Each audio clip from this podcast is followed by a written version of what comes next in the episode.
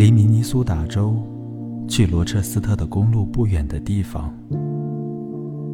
暮色在野草上轻柔的跳动。这两匹印第安马的眼睛也暗淡下来，充满温情。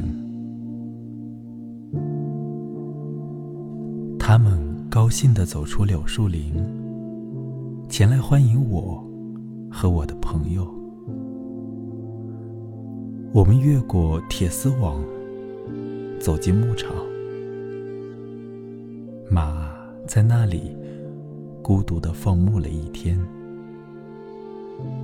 他们紧张的抖动身子，难以隐藏看到我们时心中的欣喜。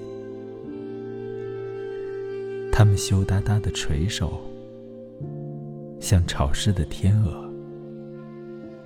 他们相爱，但是他们非常寂寞。当他们重新感到安适，在黑暗中嚼起春天的嫩草，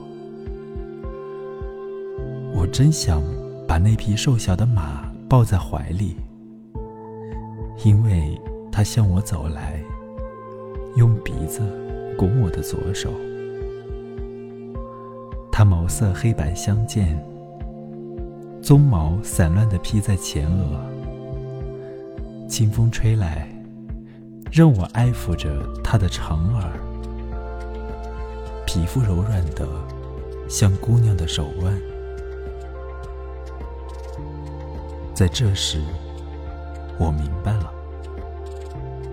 如果我一步跨出我的身体，我将会开成一朵花儿。